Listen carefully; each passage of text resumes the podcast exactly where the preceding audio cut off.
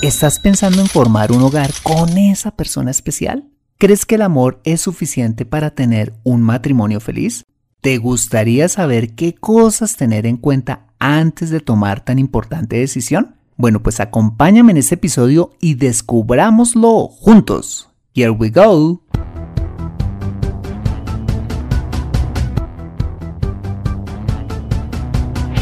Bienvenido a Consejo Financiero, el podcast de finanzas personales donde aprenderás a manejar inteligentemente tu dinero, salir de deudas, tomar buenas decisiones financieras y alcanzar una prosperidad sólida y duradera. Consejo Financiero son finanzas personales prácticas para gente como tú que desean transformar su futuro financiero. Bienvenido a bordo.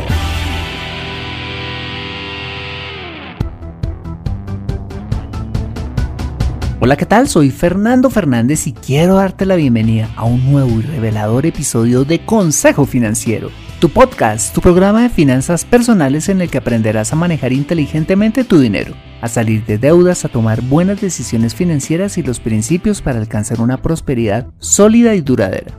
Como bien lo sabes, tener educación financiera no es algo exclusivo para los gurús en finanzas. No, todo lo contrario es algo que está hoy a tu alcance y que te ayudará a lograr tus objetivos de vida. Si eres presidente de una compañía, emprendedor, comunicador social, diseñadora de modas o cualquiera que sea tu profesión, tarde o temprano necesitarás saber administrar correctamente tu dinero en Consejo Financiero aprenderás de manera práctica lo que necesitas para ser un sensei de tus finanzas personales. Y como siempre te invito a visitar www.consejofinanciero.com, donde podrás encontrar este y muchos más contenidos de finanzas personales que estoy seguro van a ser de utilidad para tu vida financiera. Asimismo te recuerdo que puedes encontrarme en facebook.com como Consejo Financiero Podcast, en LinkedIn como Fernando Fernández Gutiérrez y en Twitter como arroba Consejo Acertado. Te invito nuevamente a compartir tu historia de éxito escribiéndome a fernando.fernández arroba consejofinanciero.com para que me cuentes los logros que has tenido a raíz de escuchar este programa, para compartirlos y poder así inspirar a otros oyentes a lograr lo mismo que tú. No seas tímido, de verdad, anímate a contar tu historia. Bueno, y ahora sí, empecemos con el episodio de hoy. Bienvenidos a bordo. Te confieso que me encantan las bodas. me encanta verlas, me encanta que me inviten a ellas, por supuesto, y me alegra muchísimo cuando alguien cercano se casa. ¿Por qué? Porque una boda es una ceremonia trascendental que marca la vida, donde hombre y mujer se comprometen delante de Dios delante de los presentes y del Estado mismo a construir un hogar para toda la vida.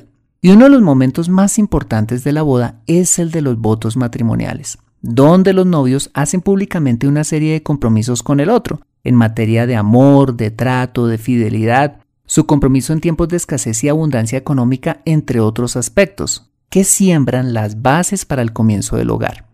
Y precisamente por eso creo que estos votos deben hacerse a conciencia, no diciéndolo solo por emoción o porque suenen bonito, sino porque vamos a cumplirlos cueste lo que cueste. El problema es que algunas parejas terminan haciendo estos votos con ligereza, olvidando con el tiempo las responsabilidades contraídas a través de estos votos porque creen que ese amor apasionado que sienten el uno por el otro será suficiente para construir un hogar. La pregunta de este episodio es, ¿el amor es suficiente para tener un matrimonio feliz?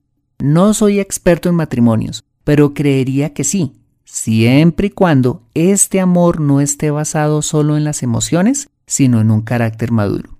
Cuando el amor está basado en un carácter maduro, entendido este carácter maduro como el conjunto de principios que rige a una persona como la integridad, la responsabilidad, la fidelidad, mm, el dominio propio, el trabajo duro, el orden, entre otros muchos principios, se tienen claras todas las obligaciones que conlleva construir un hogar, independiente de lo que se sienta o no con el tiempo. Y creo que tenemos una idea equivocada de lo que realmente es el amor. El amor no es solo sentir esa atracción emocional y sexual hacia la otra persona. El amor es una decisión, una decisión racional de formar un hogar con otra persona pese a las diferencias de carácter, formas de pensar, gustos y hasta los defectos del otro. El amor es el compromiso de dar lo mejor de sí para la relación, así como proveer financieramente para ella. El amor es la decisión de permanecer pese a las dificultades que se presenten. El amor es someterse a los principios de fidelidad e integridad en todo sentido.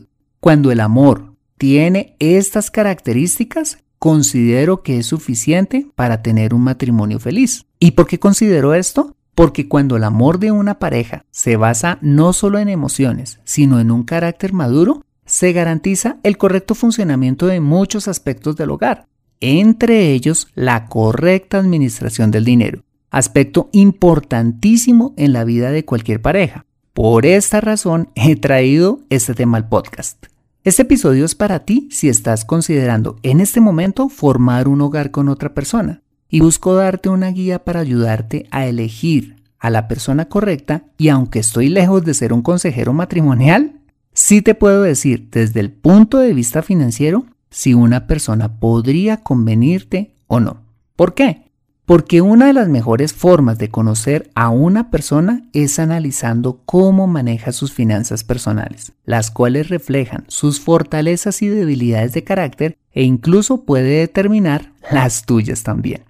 Si quieres saber si tú y tu futuro cónyuge cuentan con el carácter necesario para tener un matrimonio feliz, acompáñame en este episodio.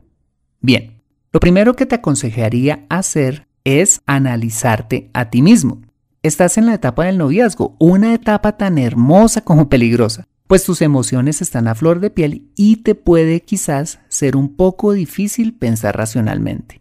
Y lo primero que te invitaría a analizar es si el amor que tienes por tu pareja está basado solo en esa atracción física y emocional o en un amor soportado en un carácter maduro. ¿Cómo puedes saberlo? Bueno, pues aquí te van unas preguntas que te podrán ayudar. Pregunta número uno. ¿Qué pasaría si, por ejemplo, tu pareja tuviera un accidente y quedara en silla de ruedas? ¿Estarías dispuesto a cuidarle el resto de su vida? Pregunta número 2. Si tu pareja se quedara sin trabajo indefinidamente, ¿asumirías con gusto la carga financiera del hogar? Pregunta número 3. ¿Estarías dispuesto a pagar las deudas de tu pareja si no puede o no quiere pagarlas? Pregunta número 4. ¿Estás dispuesto a compartir sin restricciones ni secretos todos tus bienes y dinero con esa persona? Muy bien. Si contestaste afirmativamente una o varias de estas preguntas, quizás vas por buen camino y el amor que tienes por tu pareja es un amor maduro. Lo más importante de este primer examen es que seas honesto contigo mismo. Después de analizarte, lo segundo que te aconsejaría es examinar detenidamente algunos comportamientos de tu pareja como los siguientes. En primer lugar, ¿cómo te trata a ti o a los demás bajo circunstancias de presión? ¿Alguna vez has reaccionado con violencia? Mira, el verdadero carácter de una persona sale a flote cuando está bajo situaciones extremas. En segundo lugar, ¿es una persona íntegra o acostumbra a decir mentiras? Mira, ten en cuenta que si acostumbra a decirle mentiras a otros, te las dirá también a ti. En tercer lugar, ¿es una persona responsable con sus obligaciones? Te lo pregunto porque su nivel de responsabilidad actual será el mismo cuando tengas un hogar con esa persona. Una causal frecuente de divorcios y separaciones se debe a la irresponsabilidad por alguno de los miembros del hogar. En cuarto lugar, ¿es una persona generosa o tacaña? Te lo pregunto porque esa será la forma en que tu futuro cónyuge administrará también el dinero del hogar. En quinto lugar, ¿cómo son sus hábitos financieros? ¿Es una persona organizada o por el contrario su vida financiera es un caos? ¿Tiene deudas? Aunque la administración del dinero es algo que se puede aprender y mejorar, debe ser consciente que si él o ella no sabe manejar sus propias finanzas, difícilmente podrá administrar las finanzas del hogar. En sexto lugar, tu futuro cónyuge tiene algún tipo de adicción hacia los juegos de azar, como jugar a la lotería, apuestas o ir al casino, así sea de vez en cuando. Esto es muy importante que lo consideres, pues si hay algo que afecte profundamente las finanzas de tu futuro hogar, son este tipo de adicciones. En séptimo lugar, ¿la otra persona tiene algún hobby que sea costoso? Mira, no hay nada de malo en tener hobbies, pero ten en cuenta que una buena parte de los ingresos de esta persona seguramente seguirán yéndose para el mismo. En octavo lugar, ¿Es una persona que vive con frugalidad o por el contrario es una persona que vive de las apariencias? ¿Es una persona que usa una buena parte de sus ingresos o recurre al crédito para darse la buena vida? No es por espantarte, pero formar un hogar con una persona así puede generarte serios problemas financieros. En noveno lugar, ¿es una persona que cuando está triste huye de sus problemas saliendo de compras? Recuerda que los hábitos de soltero siempre se acentúan en el hogar. Y en décimo lugar, ¿es una persona estable laboralmente o por el contrario, no dura en sus trabajos o emprendimientos personales? Mira, no hay nada de malo con aspirar cada vez a mejores cosas e ir cambiando, pero la inestabilidad laboral no solo se convertirá en un serio problema financiero en el futuro, sino que además puede ser reflejo de las debilidades de carácter de tu futuro cónyuge, que de paso puede impactar los demás aspectos de la vida conyugal. Lamento ser un poco crudo, pero es preferible analizar todas estas cosas ahora y tomar una decisión sabia a cerrar los ojos y tener dolores de cabeza en el futuro. Quiero que entiendas que construir un hogar es una de las decisiones más trascendentes que tomarás en la vida y hacer este análisis definitivamente valdrá la pena.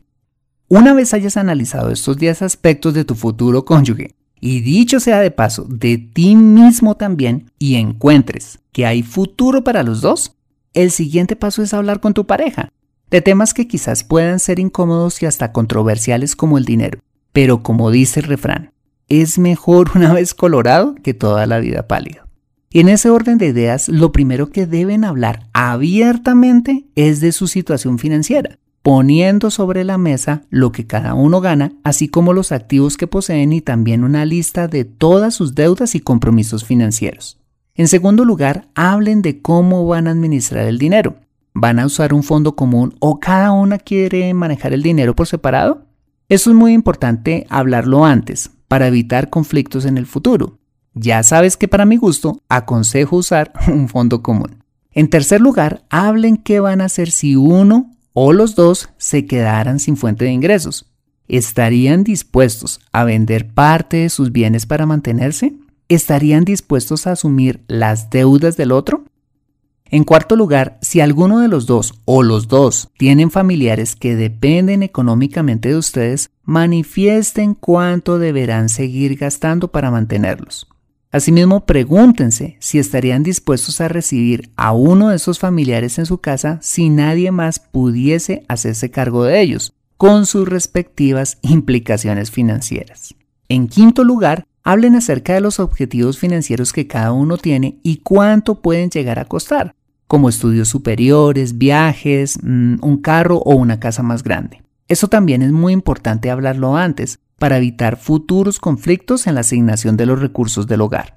En sexto lugar, compartan sus expectativas en torno a la administración del dinero como tal, en cosas como cuántas veces al año van a tener vacaciones, en qué lugar quieren vivir, cuánto dinero van a ahorrar, la forma en que van a tomar decisiones financieras, el nivel de vida que cada uno espera y todas aquellas cosas que sean importantes para cada uno.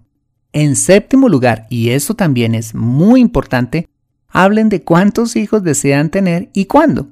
Si hay algo que impacte las finanzas del hogar es la llegada de los niños. En octavo lugar, si aplica, hablen cuánto van a gastar en la boda y cómo se financiará esta. Y en noveno lugar, hagan juntos su primer presupuesto y comprométanse con la ejecución del mismo. Bien, hasta aquí el análisis y las recomendaciones que te haría a la hora de tomar esta crucial decisión de construir un hogar o no con otra persona. Y quizás después de hacer este análisis puedas encontrar que la persona con la que pensabas formar un hogar no era la adecuada, como también puedes encontrar que la persona que no era la adecuada eras tú. Y la vida no acaba aquí, todo lo contrario, es un espacio para la reflexión y para trabajar en aquellas oportunidades de mejora en tu carácter y en tus finanzas personales, para que puedas construir un hogar sólido en el futuro. O quizás puedas encontrar que sí son el uno para el otro, pero que necesitan trabajar antes en muchos aspectos de su carácter y sus finanzas personales. ¿Por qué no esperar un poco más y empezar con bases sólidas en el futuro? Te lo digo porque es mi caso. Te cuento que Adriana y yo tuvimos que esperar un tiempo antes de casarnos.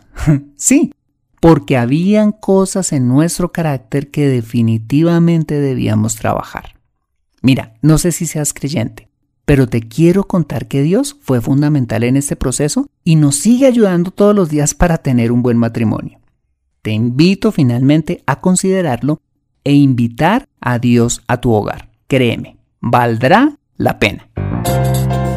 Adquiere educación financiera en Consejo Financiero.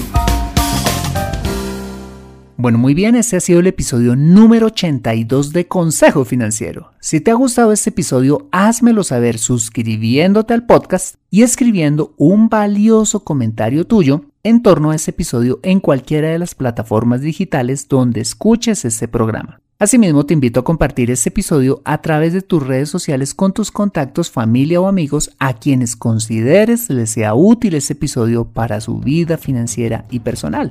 Bueno, soy Fernando Fernández, tu asesor financiero y anfitrión de este programa. Mis agradecimientos a José Luis Calderón por la edición de este podcast. Muchas gracias por compartir tu tiempo conmigo montando bicicleta, caminando por la playa, recogiendo los juguetes de tus hijos o donde quiera que estés y recuerda. Consejo Financiero son finanzas personales prácticas para gente como tú que desean transformar su futuro financiero. Buena semana y nos vemos en el siguiente episodio. See you later.